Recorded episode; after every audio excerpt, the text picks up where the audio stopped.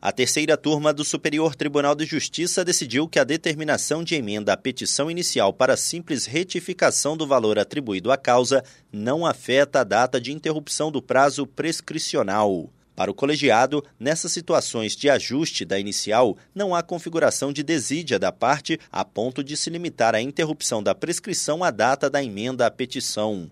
O caso analisado foi um recurso contra a decisão do Tribunal de Justiça de Tocantins, que, em análise de exceção de pré-executividade, considerou prescrita uma execução de título extrajudicial, porque o prazo de prescrição só teria sido interrompido na data da emenda à petição inicial.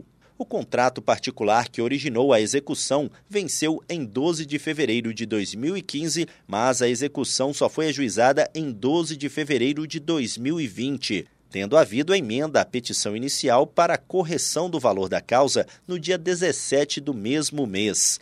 O Tribunal de Justiça de Tocantins considerou o prazo de cinco anos e a interrupção somente na data da emenda à inicial e, por isso, entendeu que estava caracterizada a prescrição. No STJ, o colegiado da terceira turma deu provimento ao recurso e reformou o acórdão. A relatora, ministra Nancy Andrighi, apontou que, ainda que a execução tenha sido ajuizada no último dia do prazo prescricional, não ficou comprovada a desídia da parte já que a determinação de emenda inicial foi para simples retificação do valor da causa.